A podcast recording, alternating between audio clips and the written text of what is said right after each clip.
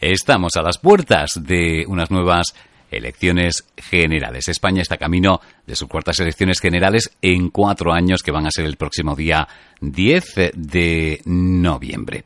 Elecciones al Congreso de los Diputados y del Senado. La campaña electoral va a ser más corta, campaña electoral de ocho días en lugar de los quince de los pasados comicios. Bueno, pues en este sentido, la Junta Electoral de la zona de Zafra ha publicado hoy un anuncio en el que se relacionan los locales oficiales y los lugares públicos de uso gratuito para la celebración de los actos en campaña electoral. Nos centramos, claro, en Monesterio. Los partidos políticos disponen como lugares públicos para colgar su cartelería en paneles colocados en un solar municipal en Paseo Extremadura al lado del Museo del Jamón y otros paneles colocados en la verja del campo de fútbol municipal, además de los mástiles de las farolas del umbrado público.